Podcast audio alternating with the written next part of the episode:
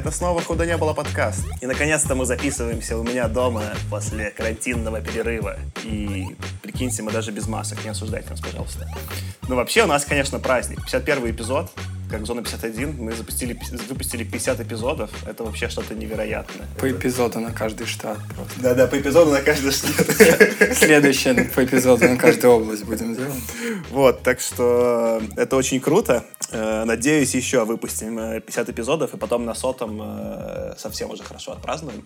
Сегодня мы немножечко э, вернемся чуть в прошлое, мы там немножко сбились э, с нумерацией по годам, потому что нашли несколько важных романов с 50-х, которые премии не получили, но казалось очень важным обсудить. И сегодня обсудим роман Кларка, который называется «Конец детства».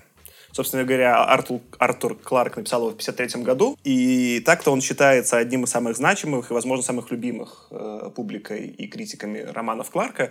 И он даже, на самом деле, соревновался за Ретро Хьюга с 451 градус по Фаренгейту, но Криги Брэдбери проиграл. Вот. Э, с вами сегодня я, Саша. Аркаша? И Кирилл. Мне так нравится, что мы снова сидим в нужном порядке за столом, и легко, ну, и в отличие от Зума, понять, кто как свое имя объявляет. А что, Аркаша, расскажешь нам кратенько, что там происходило? Внимание, спойлеры. Да, давай попробую, конечно же, со спойлерами. А, По сути, роман поделен на три э, хронологические части.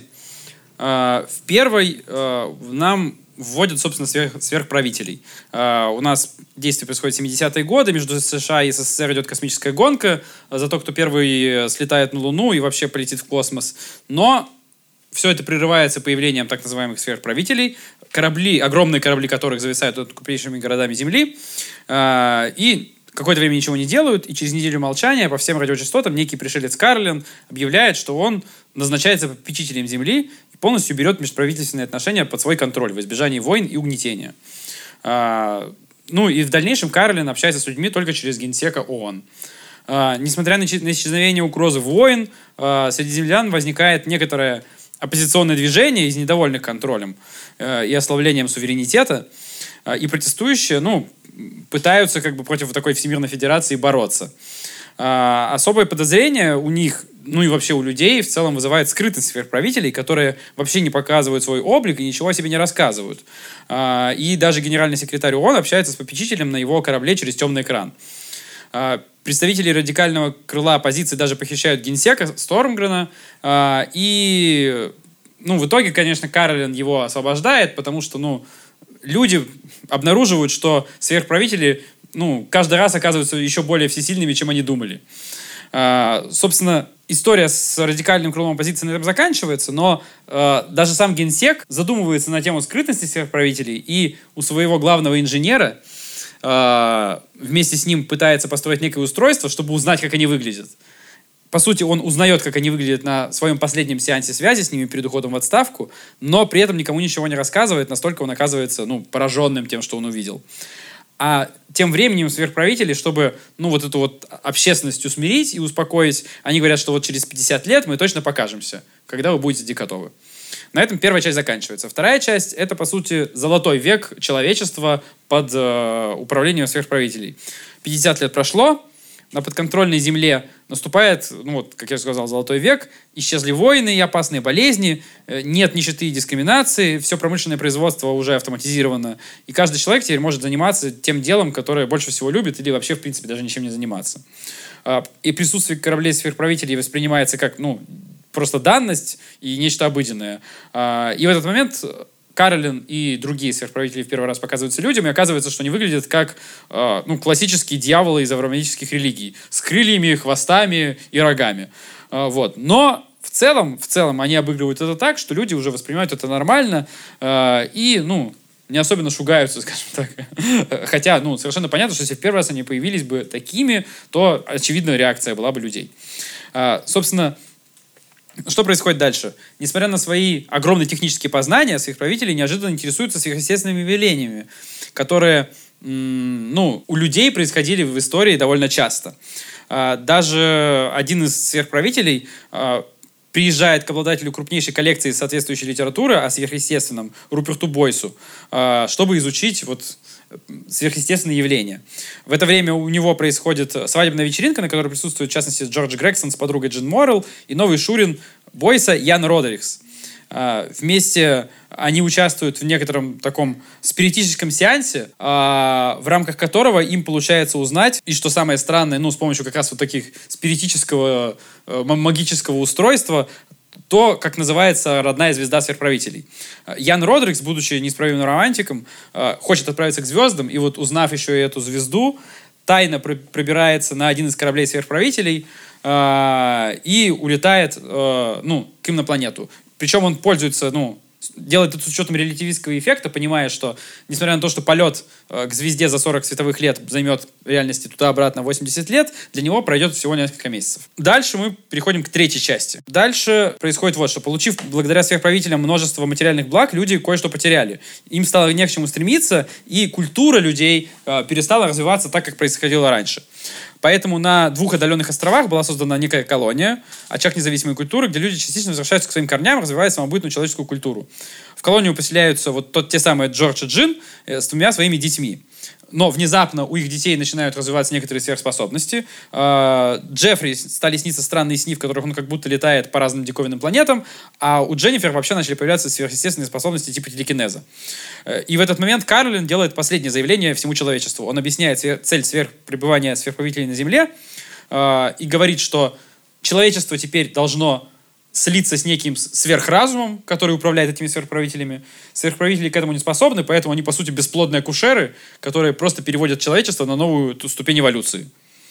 А, и в итоге все люди, которые старше 10 лет в этот момент, просто бесплодно доживают свой век, и человечество в классическом его виде, скажем так, исчезает, а дети человечества, те, кому было в этот момент меньше 10, становится новым суперчеловечеством, которое какое-то время на Земле занимается там, ну, становится таким единым сверхразумом, а потом э, по сути, им даже материальный мир и материальные вещи становятся преградой, и они уничтожают Землю с э, единственным наблюдателем э, Яном Родриксом, который является, по сути, последним человеком, оставшимся от бывшего человечества, и он умирает с уничтожением Земли. А сверхправители в этот момент улетают, наблюдают это со стороны, и, ну, готовятся принять еще одни роды. И слезинка прокатывается по глазу, по щеке Карлина. По суровой мужской щеке просто такой.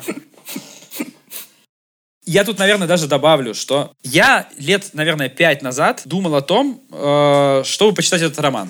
И я как бы очень сомневался, и я посмотрел какой-то короткий синопсис, который, ну, примерно в себе вот это и заключал. И я удивился, подумал, не, ну что-то как-то звучит как какая-то странная, типа, ну, фигня, что-то всего-всего подряд напихано, и непонятно, ну, как вообще это все склеивается. Мне не, мне не понравилось по описанию, если честно. Но когда я прочитал сейчас, я не сразу вспомнил о том, что я уже читал описание, поэтому для меня, скажем так, даже спойлеров в некотором смысле не было.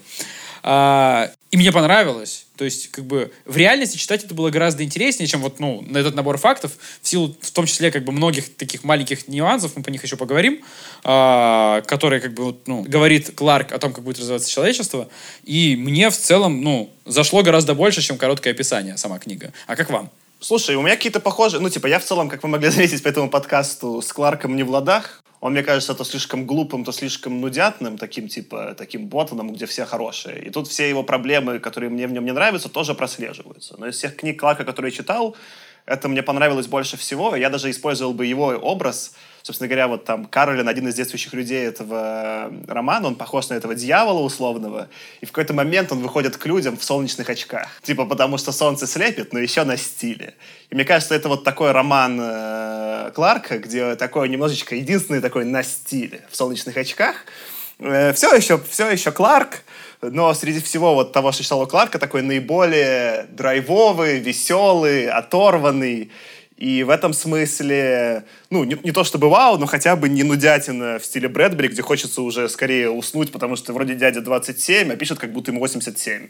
Вот, тут скорее некий обратный меня порадовал, что хотя у него де-факто роман крайне пессимистично, написан он весело, и это намного легче воспринимается и не коробит. Это, это, ты сказал, что на стиле. И вышел же сериал в 2015 про конец детства. Я его не смотрел, но я заметил, что там вот этого сверхправителя играет чувак, который Тавина Ланнистера играл.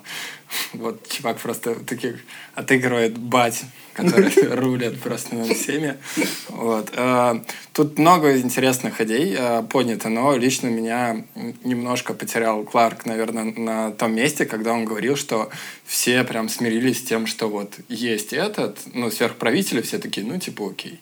Вот. Ну, вот меня почему-то это прям очень сильно э, удивило, что ли. Я могу раскрыть а, а давай в целом, мне кажется, это хороший заход про политику, и мне кажется, извините, я как белорус в этом подкасте, я надеюсь, к тому времени, когда этот эпизод выйдет, э, революция в Беларуси уже победит, и наконец-то белорусы станут свободными гражданами, но, конечно, в этом смысле роман в противофазе, ну, или, по крайней мере, тесно рифмуется с чем сейчас происходит в Беларуси для меня. Ну, и в целом там много про политику, давай начни, Кирилл, со своего тейка, а я потом свой Ну, рифмуется, да, потому что там почти как Лукашенко, он тоже через 50 лет поговорим, вот, примерно похоже. Нет, просто там вот этот, э, как мы принимаем на веру, что он сказал, типа, вот, если там э, вы будете себя плохо вести, и кто плохо, я буду наказывать, как он говорит, но вот, по-моему, люди работают не так. Потому что есть много людей, не знаю, вроде там Павленского какого-нибудь или э, чуваков, которые в школах стреляют, которым, ну, неизбежность наказания, она их вообще не останавливает. То есть, да, не, не думаешь, что кто-то в школах стреляет, потому что такой,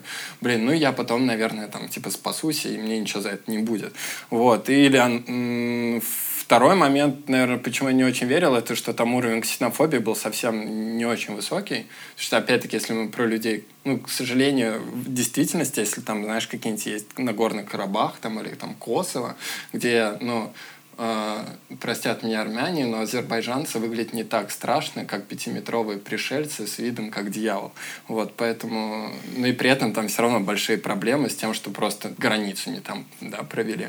А тут тебе все говорят, что как делать. А можно давай попробуй типа эту мысль развить? Там в целом как бы трейдов, такой обмен, который предлагает, ну, Понятно, что это ограничение романа. Нужно было где-то провести Кларку черту, в том смысле, где он черту провел, меня не особо выморозило. Ну, понятно, что что-то нужно было откинуть. Он такой проводит черту. Он говорит, мы вам, как сверхправители, подарим э, процветание материальное, а все, что могут привить сверхправители, это процветание материальное. А в обмен на это, как будто у вас наступит, настанет утопия. Но мы в некотором смысле, там, ну вот, э, то, что я вам часто толкаю про того же там Вервейку или про философию, мы живем сейчас уже в век, в век некоторого процветания, которое наступило. Ну, неравномерно, но наступило. Но при этом то, что ты описываешь, вот явление в духе, там, не знаю, перестрелок в школе, наоборот, набирают силу. То есть век наибольшего материального благополучия люди психологически чувствуют себя наиболее неустроенными. И вот такой эффект, на самом деле, сейчас в нашем 2020 наблюдается, а он в романе Кларка отсутствует напрочь. То есть там как бы действительно, если все богаты, то все становится в мире хорошо. Связка вообще, ну, мало того, что крайне неочевидная, так еще и уже явно доказано результатом не работающая. Но такая, типа, слушай, меня, меня с нее меньше коробило, в смысле, предположения и предположения. А ты читал Кира Булычева? Mm-mm.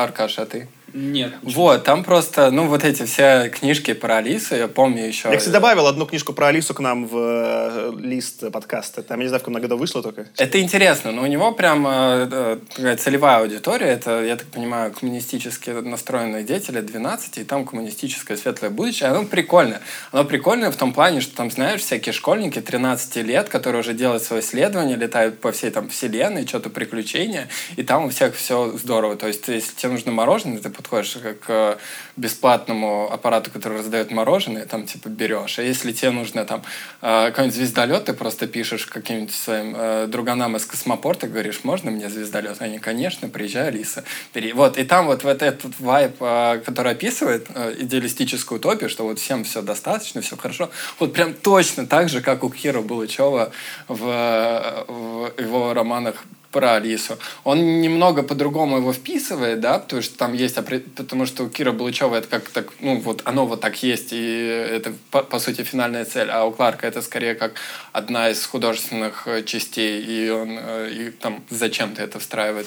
Но интересно, что они прям очень пересекаются. И это же по сути коммунизм он написан. Ну вот это скорее моя была главная претензия, не в том, что то, то, что люди там, не знаю, не разочаровались в этом, еще ладно, еще можно как-то принять. Но скорее то, что все такие, окей, у нас появились какие-то люди, которые нами управляют, и все так легко вообще на это смирились.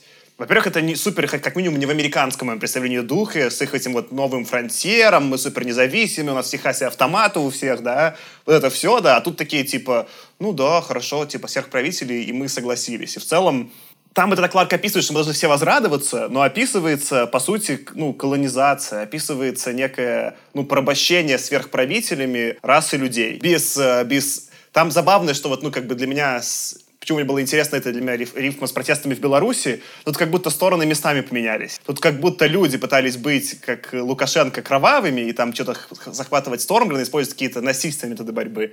А Харрин как раз-таки использовал максимально ненасильственные методы борьбы, как сейчас делают белорусы.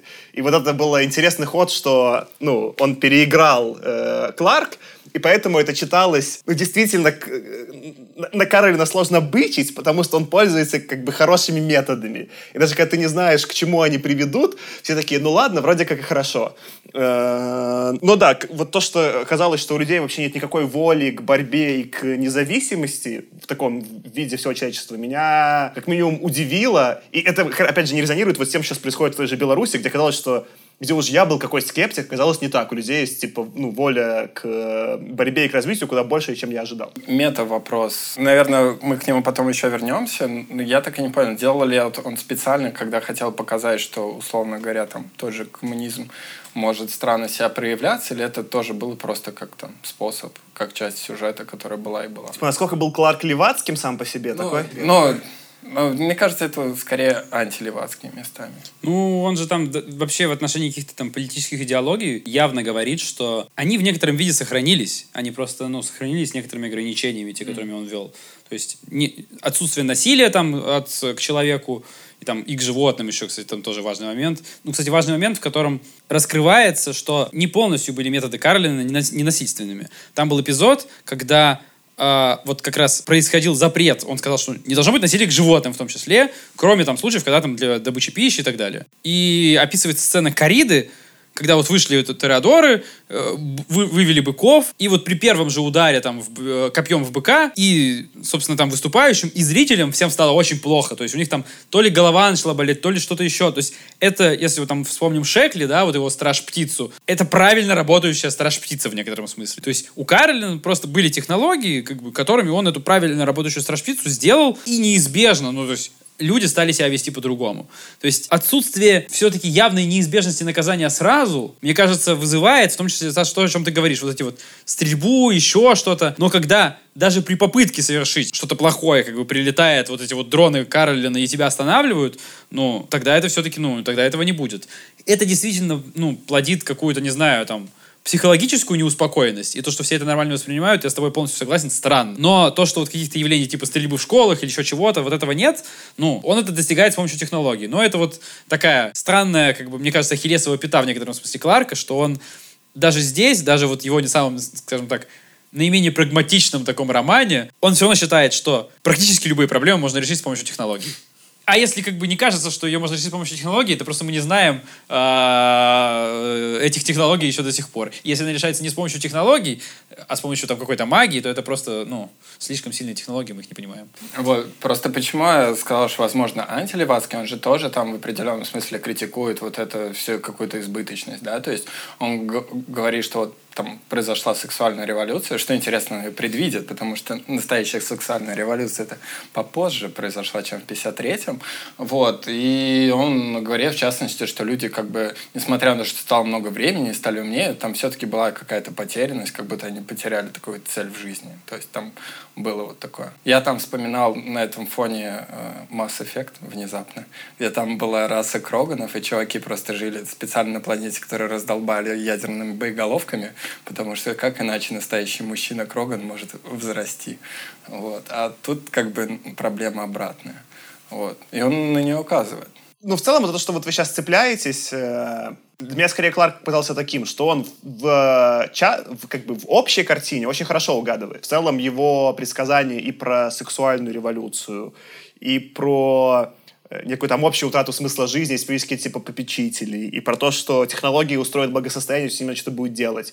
Глобально он предсказывает очень хорошо, потому что там телевидение станет массовым и будет в каждом доме, и люди, представляете, там по три часа в день, что примерно совпадает сейчас с, с количеством, сколько люди в айфоне проводят. Это такой, типа, читаю цифру, Кларк, 53-й год, ты пишешь по три часа телека, а сейчас это и телесмотрение такое, и айфон примерно такой, типа, около трех часов. Ну, типа, в общем, очень точно. В деталях, ну, мажут местами. Например, полностью мимо IT, компьютеры, и хотя он напоминает транзисторы, вот то, что чуваки ездят все равно типа с фотоаппаратами пленочными делать съемки, а теле, телепрограмм могут произвести на 500 часов в день. О, господи, о, господи. Увидел бы он сколько сейчас типа каналов и контента в интернете, Кларк, он бы, наверное, такой немножечко присел бы, и глаза такой, типа, у него бы расширились. И в этом смысле он среди всех, кого мы читали, мне показался таким самым, может, социально как бы вот удачным предсказателем. То, что он описывает, примерно в какими-то этапами и происходит. Другое дело, что вот у него есть какой-то счет, он хочет по нему пойти. Поэтому мне не подгорало, но, может быть, местами было скучновато. Он такой, ну да, я такой, типа, так и есть. Спасибо, Кларк, да, так и живет в 2020 не, да, я абсолютно согласен. Мне вот еще очень зашла эта история про то, что лю- люди, которым, ну, пропала необходимость работать, они стали часы, как бы там, а то и десятки часов проводить там со своими, как там, я не помню, был, я не записал цитату, но, в общем, с друзьями из их сериалов, которые они смотрят. И вот сейчас с расцветом Netflix и прочих платформ это, ну, очень так рифмуется, я прям посмотрел, вау. То есть это то, что прямо сейчас происходит. Если сексуальная революция все-таки там, и, там условно, 60-е, 70-е, да, и Кларк предсказал это, но это было близко. Но условно, в 60-70-е люди еще не залипали в сериалы по 10 часов в день. Как бы, а сейчас уже вполне биндж-вотчинг еще не существовал, да, как, э, как вид. Слушай, ну если именно про сериалы, не могу не поговорить про то, что из-за того, что компов в реальности, в нормальном виде, как они стали именно IT, там есть компы, чтобы считать, калькуляторы, но там нет компов, чтобы развлекаться. И в итоге э, Кларк явно описывает, что главным искусством стало кино, и там без, безумные гиммики, чтобы сделать кино максимально реалистичным, трехмерным, видимо, не знаю, что такое синерама, но, возможно, с запахами, ну, в общем, он описывает, что, по сути, делают VR, но только как кино. И вот чего Кларк принципиально не понял, что случатся видеоигры. И вот в этом такой самый большой промах, что он описывает прям VR, но VR, в котором почему-то нельзя с этим взаимодействовать. И в этом-то смысле VR нафиг мне нужен. Не хочу башкой вращать в кинотеатре. В этом смысле кино мне хватает, и кино, как мы сейчас видим, в кинотеатрах это все больше как бы, ну, гиммики, это все трюки, чтобы продать билеты дороже, так-то плевать. Меня двухмерная картинка устраивает для погружения. А где я хочу, типа, реальное погружение трехмерной картинки, это где я могу двигаться и взаимодействовать. И у меня самые сильные опыты в VR были, где, конечно же, что-то делал сам, потому они сильные потому что эффект погружения мощный. И вот это, что появятся виртуальные миры, которых людям, людям захочется жить, а не вот в реальном мире просто пассивного потребления. Ну, то есть либо в реальном мире, либо пассивного потребления. Вот это типа Кларку совсем как-то не очевидно, и он проскакивает это, ну, пропускает. И вот, вот это самый такой большой был промах в его картине мира. Блин, про видеоигры я тоже думал, и знаешь, я потом подумал, вообще, есть ли где-то предсказания видеоигр? Потому что мы про много говорили, где э, всякие интересные были э, там, взгляды в будущее, технологии предсказывали, ну вот почему-то нигде никто не говорит, что будет прям интерактивчик, где-то можешь взаимодействовать и так далее. То есть нас сейчас, если как мы смотрим назад, для нас это там очевидно, что, ну, понятно, что ты там э, создаешь некоторую вымышленную реальность, и особенно от людей, которые, в общем-то, этим и занимаются, да, пишут книжки, но никто не предложил вот эту концепцию видеоигр. Притом самое, что забавное, ведь сам же Кларк пишет книги, и книги в этом смысле куда более активный способ потребления контента, чем фильмы. Там, ну, типа, у тебя есть какой-то... Это не игра в этом ну, смысле, но это, это ближе к игре, чем фильм. Фильм в этом смысле наиболее такой пассивный. Там, не знаю, комиксы и книги ближе к интерактивному контенту. Э, мне кажется, вот доберемся когда до киберпанка, до нейроманта, вот там это уже начинает впервые расцветать. Ну да, кажется, этот кусочек просто пропустили, и про ну, вот, виртуальные миры кто уже поздно спохватились. По крайней мере, в явном виде мы никого пока этого не видели. Вот, ну, прям, прям про игры как концепт э, не было. Ну, мне кажется, это все-таки, ну, связано с тем, что транзисторы — это 60-е. То есть до них, ну, технологии, там, компьютерные технологии, они развивались, но очень-очень медленно. Ну. А взрыв произошел тогда. Поэтому, ну, то есть, они не понимали еще вообще, что это возможно. То есть... Ну, прикольно, что при этом же Кларк понимает, что будут транзисторы, будут компьютеры, на них можно будет что угодно посчитать. он там машин ленинг даже Да-да-да. То есть это ему, как бы, вот это предположение ему кажется очевидным, что, ну, в 53-м тоже круто предположить, да. Но следующий шаг, что, окей, у тебя физические мощности, делай с ними что хочешь, да, делай матрицу. Этого еще нет почему-то вообще в его общем философском разгоне. При том, что уже есть же эти философские, да, концепции, когда ты, условно, что сидишь в пещере и смотришь. На... Это условно Платон, это еще греки придумали, тут-то не... Чувакам нужно было классику просто поботать. А вот этого кино у Кларка не было даже вот этого какого-то иммерсивного, да, когда ты участвуешь, то есть... Там просто, что они смотрят, ты когда смотришь, это абсолютно как настоящая реальность, ты можешь любой, типа, опыт испытать, но как зритель. Не, ну просто уже, уже упомянутым как бы 451 градусом градусе по Фаренгейту, э, мы же... Там, там же жена как раз Монтега, она общалась с сериалом, который она смотрела. То есть в некотором смысле это уже было вот что-то похожее, но, конечно, это не было видеоигрой, то есть, то есть оно было по сценарию сделано. Но они там генерировали э, имя ее, помнишь? Да, да, да, да, да. Ну и она с ними же как-то активно взаимодействовала все равно. Ну, э, кстати, прикольно, что, может быть, э, он не называет игр, ну, не описывает, потому что он не выделяет это как отдельную сущность. То есть, по сути же, можно сказать, что э, игры — это такое кино на максималках, да? То есть, там есть сюжет, в который ты погружаешься, взаимодействуешь, смотришь и так далее, и они тебе откликаются. То есть, то есть, проблема в том, что ты как бы новую сущность просто не рождаешь в голове. Ну, смотри, то, что в играх есть сюжет, это довольно вторично. Там же игры обычно через геймплей определяются как вид, э, ну, как вид, как жанр, да. И вот я нашел, есть самая известная книга Homo Ludens, что переводится к «Человек играющий», э, философа Йохана Хёйзинги. Так вот, он написал этот трактат в 1938 году. То есть технически философы уже до Кларка разгоняют про то, как через игры люди воспринимают реальность. Понятно, что на тот момент, когда, ну, типа, это сколько, ну, то есть на момент написания Кларком, это 15 лет всего книги, и это еще философский трактат, иди, короче, его освоить, а теперь понятно, что надо свой читать Хейзингу всем.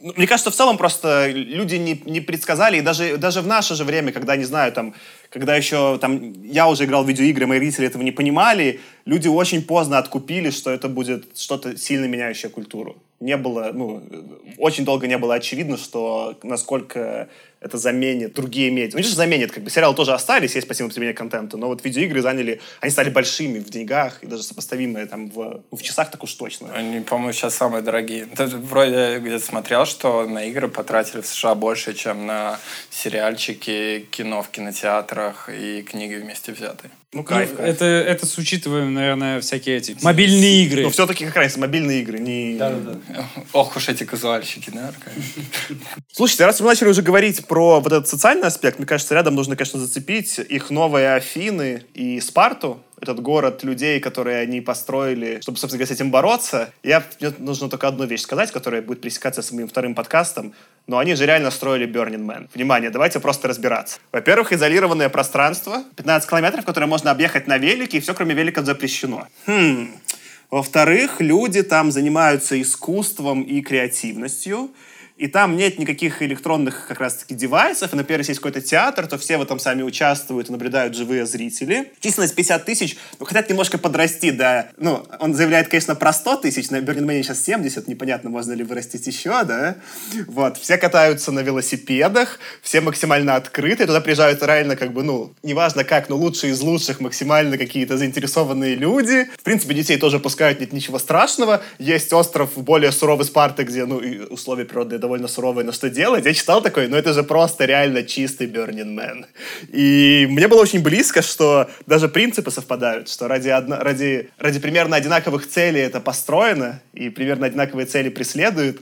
И вот в этом смысле, что Кларк понимает какой-то ну, потому что Man работает, что вот Кларк описывает, что там люди, ты знаешь людей, ты как бы чувствуешь частью комьюнити, ты не чувствуешь себя еще оторванным. И реально, что такой вот эффект на Man есть, например, в Москве его нет, да? Э, вот я прям очень кайфанул, что очень похоже, прям, прям максимально похоже.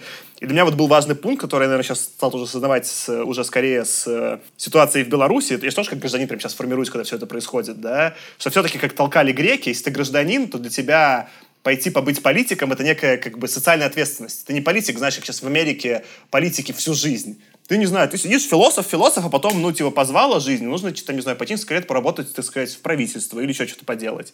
И в этом смысле гражданин тот, кто участвует в жизни полиса, кто стоит в каком-то комитете, кто делает какой-то вклад. И на Burning Man реально так. А в Москве реально не так сейчас у меня в основном. Типа, не знаю, я живу в домах, которым я никак не приложил ну, руки к постройке, я пользуюсь кучей инфраструктуры, я во многом потребитель, а не, ну, типа, участник э, социального дискурса. И, он, он, выморан, там, Путин, все понятно, да? Вот это мне скорее порадовало, что э, интересно, как через разные грани преломляется то, что тебе необходимо участвовать в жизни твоего города или общества, чтобы быть настоящим гражданином. И как это постепенно в современных таких уже совсем декомпозированных обществах вы, вымывается и ни к чему хорошему не приводит происходит. Ну, во-первых, пересекается еще, что они красиво в концовке э, все вместе подорвались на ядерной бомбе. Это тоже Burning Man на максималках просто. Я, кстати, удивился, я ждал, что если бы они были реальные бернеры, ну ладно, пропали дети грустно, но они бы сожгли что-нибудь, арт, поплакали и продолжили жить. Да, устроили оргию просто. Да, и устроили оргию лучше ж, ну. Но тут вопрос, насколько это сработает э, в долгосрочно. То есть, мне кажется, один из прелестей Burning Man, что это как раз вот, ну, там сколько, три недели? Одну неделю он длится. Ну смотри, Burning Man, действительно, как мы там, не знаю, с тем же там Лешей в подкасте обсуждали, там возможен некоторый анархокоммунизм, потому что это ограничено во времени. Ты много готовишься, а потом это делаешь. Но в защиту Burning Man все-таки там специальное место в пустыне с особой, ну, типа, физически сложное, да, у них не такое было сложное этот остров. Э, и принцип Burning Man я все-таки переношу на свою сейчас реальную жизнь, пускай в меньшей степени. Это понятно, что это утопия, да, но она в каком-то виде похожие цели преследует. Поэтому не знаю. Ну, короче, интересно. Мне в целом такие социальные эксперименты интересны, потому что, пожив на Burning Man, я стал другим человеком. В этом смысле идея про новые Афины мне тоже понравилась. Построив новое общество, мне было бы интересно в таком пожить. Потому что, ну, оно реально отличающееся от просто западного капиталистического, в котором я и так живу. Ну, с поправками на там русский тиранизм, ну, что делать? Ну, мне кажется, еще тут главное отличие того, что происходит в книге от Man, в том, что э, в книге все люди реально на Земле уже живут в таком типа, суперобществе ну, глобального достатка. То есть, ну, каждый может пойти, ну, поехать вот в эти Афины. То есть его там, может, не возьмут, там, ну, каждый может основать новые Афины и там жить по этим принципам, и не особо в чем-то нуждаться.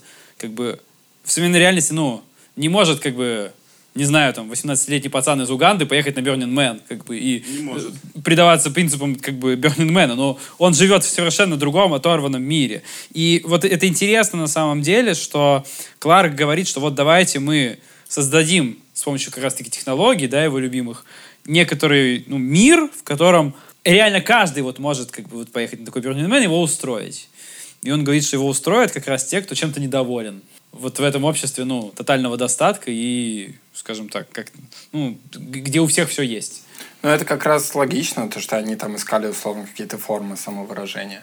Тут еще э, интересен момент, что противопоставляется же, по сути, человеческое общество обществу вот, сверхправителей, в том плане, что человеческое, оно как раз э, какой-то это созидательной энергии творческой, в то время как э, именно сверхправители, они э, какие-то такие очень э, прагматичные. И как будто как раз проводится эта линия между тем, что люди могут себе эту открытую часть развив, перейти в какое-то следующее состояние, а сверхправители, как мы скажем, они вот заключены. И опять-таки, я не вполне выкупил, насколько это действительно скоррелировано, или у меня галлюцинации были. Не, смотри, я как бернер же примерно так и живу. То есть там, сколько там, сколько недель в году? 52? 51 неделю я живу как э, скучный логический продукт-менеджер, и с вами в подкасте обсуждающие изъяны в э, научной фантастике, да, а потом неделю на Берне я живу как э, э, креативный тусовщик в веселых костюмах с блестками, занимающийся искусством в некотором смысле потому Берн и временный, что это некое противопоставление такого открытого креативного подхода, не финансового и не вот этого скучного, логичного, вот этому математичному западному протестантскому миру. Э, и по сути, Кларк упрощает и говорит, вот с одной стороны чистый разум, и давайте все объединимся, наверное, такая в этом смысле больше какая-то иудейская философия. Давайте вот изначально бульон вернемся, как в Неон Генезис Евангелионе, да, а все объединимся, будем в этом бульоне плавать, и будет нам счастье. А сверхправители такие скорее, давайте индивидуальность до, до логического типа конца доведем, да, где вот, собственно, в рамках индивидуума ты живешь. Мне показалось вверх это упрощением некоторым, и дальше скорее мне было интересно сравнивать с другими тоже произведениями современными, которые мы с вами даже в том числе обсуждали. Одно мы с вами обсуждали, это был вот, собственно, House of X, Powers of Ten, э, вот этот Дом X э, Хикмана, да, комикс, где, по сути же, ждали некоторого ассеншена, вознесения. Люди, тоже вот эти там люди будущего, к некому вот этому единому разуму. Там посложнее была мифология, он был не единый этот сверхразум, все хитрее было устроено у Хикмана. Но мне кажется, он в том числе у Кларка черпал вдохновение. Но забавно, что там это было показано как нечто скорее негативное, ну, по, крайней мере, для читателя, да, что мы утратим свою индивидуальность, и так это воспринималось. И, или схожий был пример уже в фильмах Марвел, был злодей Дармаму, в «Докторе Стрэнджа», где это явно преподносилось как то, что вот люди утратят свою индивидуальность, как нечто негативное. А здесь то, что люди утратят свою индивидуальность, преподносится как нечто явно позитивное, желательное и даже не поддается обсуждению, явно какая-то вот следующая стадия развития.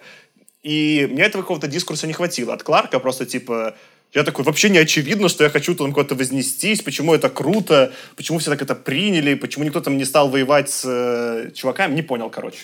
Uh, ну, мне в этом плане гораздо больше понравилась «Одиссея 2001». И, uh, если ты посмотришь внимательно, то мне кажется, они очень сильно рифмуются. И что, возможно, в определенном смысле, что Кларк довел, может быть, идею, ну, лучше сформировал. Потому что там а, опять-таки спойлеры, если кто не смотрел, а, люди, по сути, начиная от каких-то пятикантропов, а, находят обелиски, и они, условно говоря, когда достигают определенного уровня развития там, социального или технологического, они добираются до следующего обелиска и переходят на следующий этап, и в конце, вот, э, когда они там летают до Юпитера или как вот трогают последний обелиск, там то же самое происходит, что как будто время становится как будто единым, и вот главным героем преображается вот этого вселенского ребенка и висит над землей как тоже какой-то вне какого-то пространства и времени. То есть, возможно, он имел в этом, ну, то есть, когда есть вот это последовательность развития,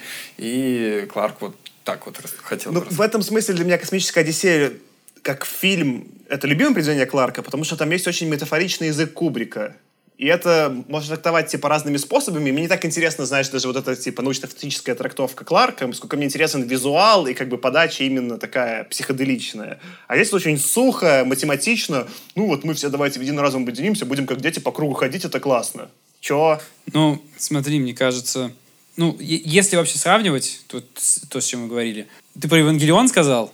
Ну, там тоже не было, на самом деле, откровенно какого-то такого позитивного взгляда, но как бы там и не было негативного. Там вообще просто, ну, такой мозгорвач, как бы, и он... Э, эти, эти меня устроило, кстати, то, что он говорит, ну вот, может быть так, ну будет. Да-да-да. Есть, но, создатель Евангелиона, он же впечат... он сказал, что он впечатлялся концом детства. Да? Да, да, да. Он, это, это официальная инфа, короче. А, вот тогда кайф. Так, тогда то, что я упомянул, я, я упомянул, не зная этого, внимание. Да, да, да, я просто не мог не сказать. То есть, и мне кажется, Кларк ты зря говоришь, что он э, воспринимает исключительно позитивную историю. Вообще нет. То есть, мне кажется, вся история в том, что ты сидишь, читаешь этот роман и ждешь, что вот сейчас что-то будет. Как бы, да, тебе даже сверхправители говорят людям, вам в космос нельзя, но вот что-то, вот что все-таки что-то сейчас случится, а потом он тебя настолько вот берет, как бы вот за волосы, как бы, и мордой об пол, как бы, сейчас стучит и говорит, что, хотел космос покорять? Как бы ты не будешь космос покорять. Космос будет покорять что-то большее, чем ты, ты будешь только частью, и вот только это может покорять космос. Как бы, а ты свою индивидуальность вообще как бы засунь подальше, как бы, и, и забудь про нее. И вот эта мне идея, на самом деле, больше всего ну, удивила и поразила как бы у Кларка, как достаточно сильная вообще для 53 года. То есть он, ну, он тебя как индивидуума просто в некотором смысле уничтожает в этой книге. И ты такой думаешь, блин. И, ну, смотри, за это ему респект. Я вот то, что я тебе говорил, по, по двум статьям. Первая статья, что как раз-таки он уничтожает, но делает это намного умнее и хитрее, чем тот же Брэдбери. Он не просто тебя нудит. Мелкий человечишка. Он как бы с тобой развлекается, развлекается, он такой типа, подожди, подожди, ты сейчас что сделал, Кларк? И это сильно. А второе, что это очень в контре со всей основной фантастикой, то, что мы читали в 50-е. Там такая фантастика очень позитивная. Ну, в смысле, понятно, почему. Она впервые такая дорвалась до вот этих, типа, нового фронтира, и там люди легко, там, не знаю, как эти, как этот чувак, который на Марс летает, Картер такой, сразу там во все вписывается, и все легко происходит. А тут такие люди, оп-оп, и везде облажались. И это... А учитывая, что пишет Кларк, а не какой-то школьник, да, то это воспринимается сильно, что он такой, типа, мне кукиш Кларка всей фантастики в этом смысле понравился куда больше, чем, не знаю, там кукиш того же Брэдбери или Симака, которые меня скорее раздражали. Ну, я еще, кстати, вот про другую фантастику, которую ты говоришь, да, была в 50-х. Э, не могу не вспомнить Блиша и Амалфи, который, да, у нас был. То есть вот не Амалфи предприимчивый будет покорять космическое пространство, а вообще что-то другое. Но к чему я вспомнил про Амалфи? Кларк писал этот роман, он дописывал свой рассказ, который был, по сути, первой частью романа. И когда рассказ издавался, э, его без ведома Кларка издали с переписанной концовкой, а переписывал концовку Джеймс Блиш. Просто, ну, мне очень хотелось упомянуть Блиша здесь. Подожди, а что там было? А, ну, там, в общем, а, по сути, он в первом издании, насколько я понял, а, там вообще говорилось, что на самом-то деле мы просто вас воспитываем, чтобы сделать частью большой того, какого-то конгломерата, там, да-да-да, по большой космической семьи. Ну, что-то такое, довольно скучноватое. А потом Кларк все это переписал. Но там у Кларка же вообще забавная история по публикацию этого романа. Он э, стал известен как автор, вообще очень широко известен, благодаря как раз концу детства. И в 52-53 году, когда он его э, носил по издательствам, он носил его, другой роман, название которого я сейчас не вспомню, и сборник рассказов. И он очень не хотел, чтобы издательство издавало первым конец детства, потому что ему еще уже тогда коробило, что какой-то он слишком много паранормального здесь. И вот он не хотел быть вот таким фантастом, он хотел быть как раз более прагматичным. Ну, то, что он дальше как раз писал, там, да, «Свидание с Рамой», э, «Фонтаны рая» и так далее. Э, вот ему как-то там коробило, что он сейчас эту книгу будет издавать. Его издательство убедило в итоге издать, э, ну, «Конец детства». Он еще очень долго тянул, потому что у него было две версии концовки. Он еще выбирал, какую написать. Но все-таки его издал, и это сделало его популярным. Но в конце вот он скатился, ну, не скатился. Неправильно, да-да-да. Но он в конце стал Кларком, каким мы его знаем, да. Но вот здесь, как бы, это вот его, наверное, отклонение максимальное было в сторону такого не знаю, мисти мистицизма какого-то даже. Но мне оно очень понравилось. То есть я вообще не ожидал от Кларка этого. Ну, при том, что я читал вот его более поздние книги в основном и рассказы. Ну да, тут довольно много прям заигрываний с религией, какими-то такими темами. Э, такими. То есть... Про религию хочется просто отметить, что все религии вымерли, кроме самой суровой буддизма. Это при, почти прямая цитата из этого романа. Спасибо, Кларк. Ну и это тоже, на самом деле, вот, мне кажется, довольно четкое попадание. Потому что сейчас, как бы, буддийские или похожие какие-то, не знаю, религии, или даже, скажем, не знаю, правильно ли называть буддизм религией в целом, это скорее какие-то философские около религиозные учения, они становятся все более популярны, а классические религии там, наверное, менее.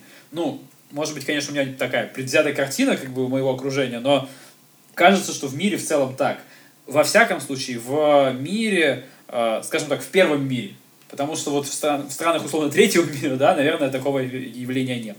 Но в очень развитых и технологически развитых странах, ну, это ну, точно так. Ну, в Азии тоже есть, но в Азии просто буддизм исторически массовая религия. Ну, у Кларка еще было 9 миллиардов имен Бога, которые мы тоже смотрели. То есть он с религией, в принципе, э, и с буддизмом, у него, в принципе, есть какие-то какая-то слабость такая, что он любит. Ну, то есть тут по крайней мере, я напрямую видел ссылку, во-первых, ко второму пришествию, да, и второй момент, что почти во всех религиях есть вот эта идея про то, что есть всеобщее вот это э, нечто, которое даже толком имени нет, но через что мы все там связаны, и что мы все суть проявление одного и того же, там, типа, и обычно это называется там словом Бог, как правило.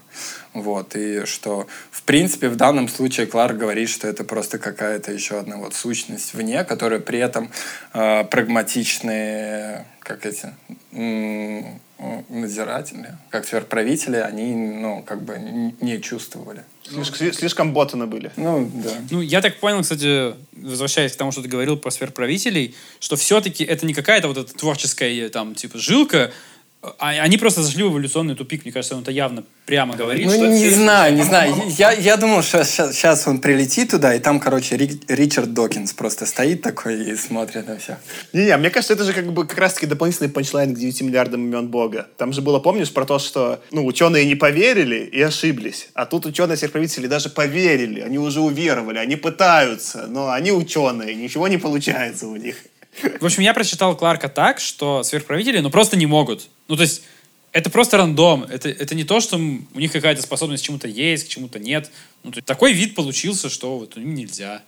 Зато у них есть классные кожаные крылья, и рога, и хвосты. И солнечные очки.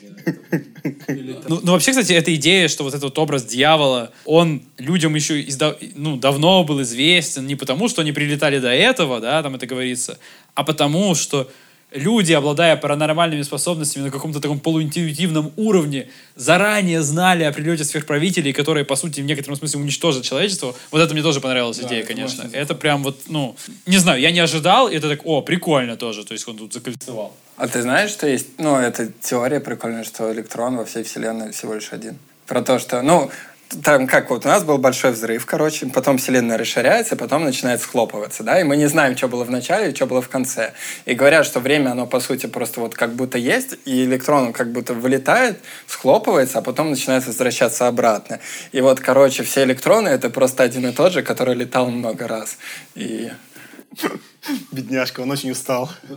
Ну, та, ну, там же тоже есть эти заходы, что, по сути, ну, ты начинаешь как бы э, чувствовать сквозь время, да, и как бы путешествие через него, что для тебя это перестает быть какой-то преградой. Можно я еще про одно, то, что угадал Кларк, очень прикольно. Он про подводные исследования, мне кажется, угадал. Что, типа, все таки что космос, что космос, мы вот свои океаны не заисследовали. И реально ж так, и вот только вот сейчас, по-моему, в 20-е, ну, условно, в 10-е стали что-то океаны исследовать, вот тот же Кэмерон с этим вот, там, по-моему, Диблю кучу на это денег положил, чтобы снять реально же ну, глубинные океаны исследованы были очень мало, уж тем более во времена Кларка. А Кларк, как мы знаем, еще этим увлекался, был аквалангистом, нырял, открыл там этот вот типа храм целый подводный затопленный.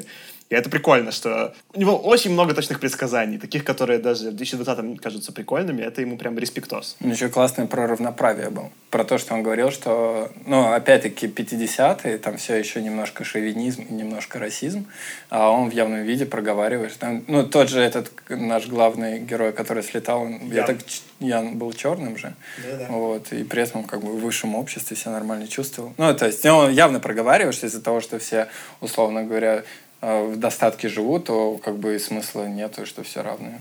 Как человек, как человек.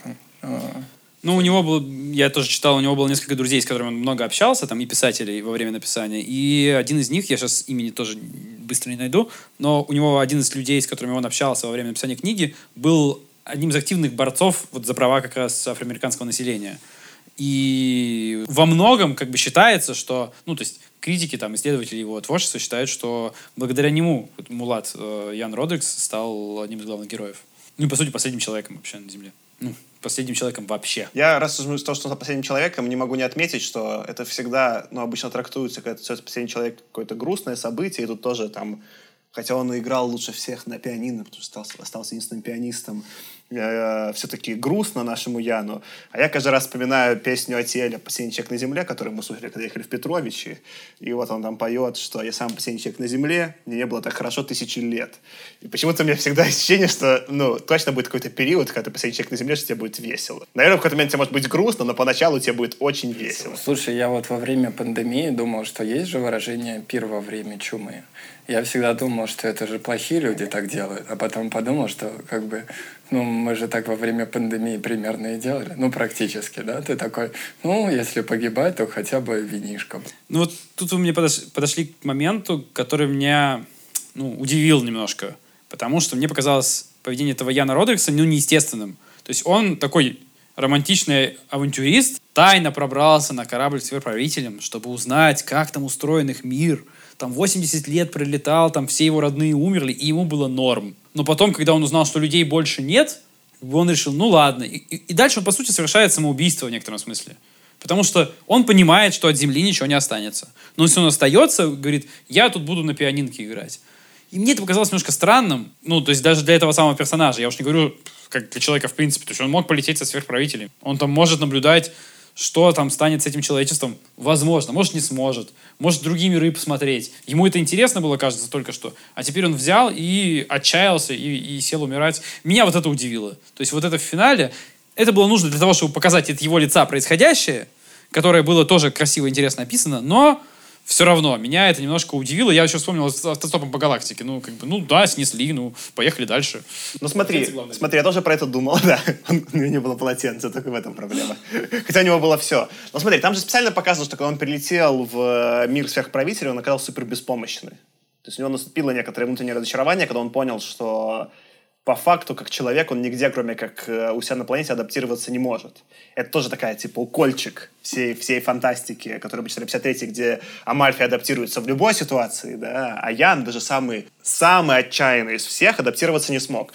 Вот там в целом есть, э, грубо говоря, есть, не знаю, пример в по галактике, который ты привел, или, не знаю, там пример того же Старлорда из Стражей Галактики, да, когда наоборот, типа, все весело, мир, мир прикольный, полон приключений. Есть какой-то условный Вот День Трифидов, когда мы читали Виндема, да, я не помню, звали главного героя, уже забыл. Билл, как или нет, или не Билл, я забыл.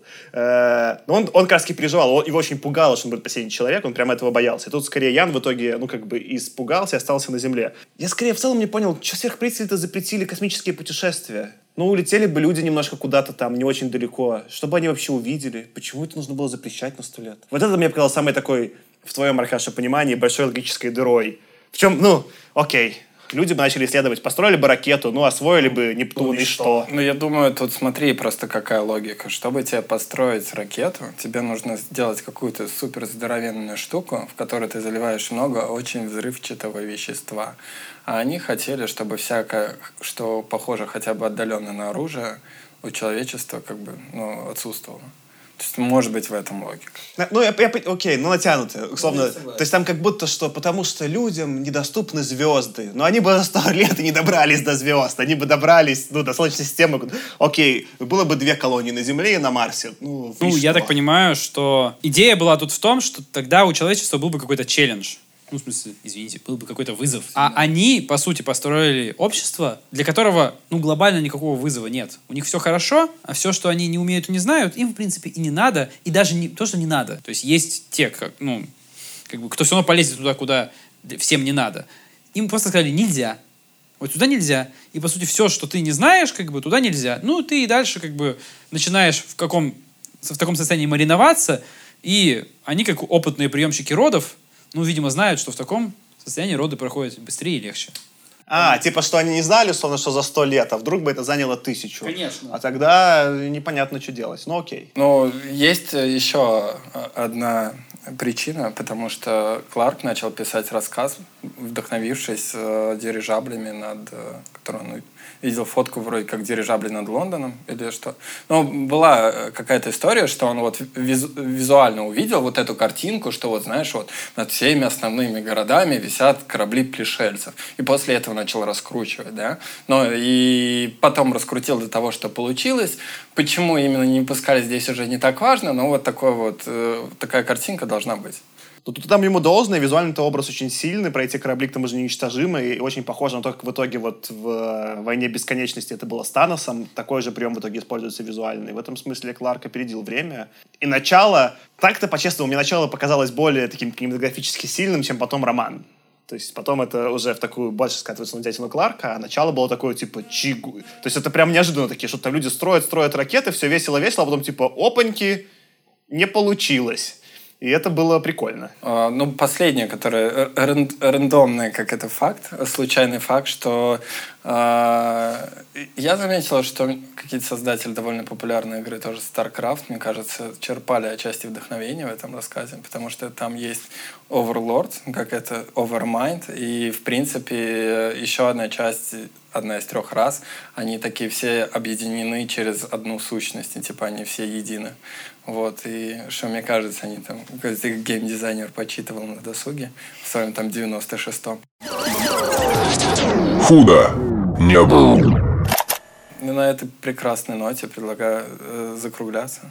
Как тебе, Саша, в целом? А я, ну, я вернусь к тому, с чего начал. Это самый, в этом смысле, веселый роман Кларка с э, солнечными очками, немножечко наличием стиля, а благодаря всей этой паранормальной истории, даже какой-то вне концент, ну, типа, вне общей канвы повествования фантастики того времени, и как писателю, который идет против тренда, я Кларку выдаю респект, но как развлечение мне все равно было скучновато. Ну, там поставлю три звезды на Гутриц, рад, что прочитал, но это не то, что я читал бы за поем ночью, а что же дальше, а что же дальше? Потому что такой, ну, Кларк, все все равно будут добрыми, никто мудаком не окажется, это ж Кларк, никто не может быть, не могут быть сверхводители плохими, не потому что так не может быть, а потому что это Кларк. Ну, соглашусь, скорее вот с тем, что действительно он там мало исследует какие-то вещи, которые, ну, мне бы показались интересными, в том числе про то, что мы говорили, ну, а почему никто себя плохо не ведет, да, то есть он явно про это ничего почти не пишет, только можно догадываться. Он, например, не исследует тему, а что случилось с человечеством, вот этим вот золотым веком человечества, когда они поняли,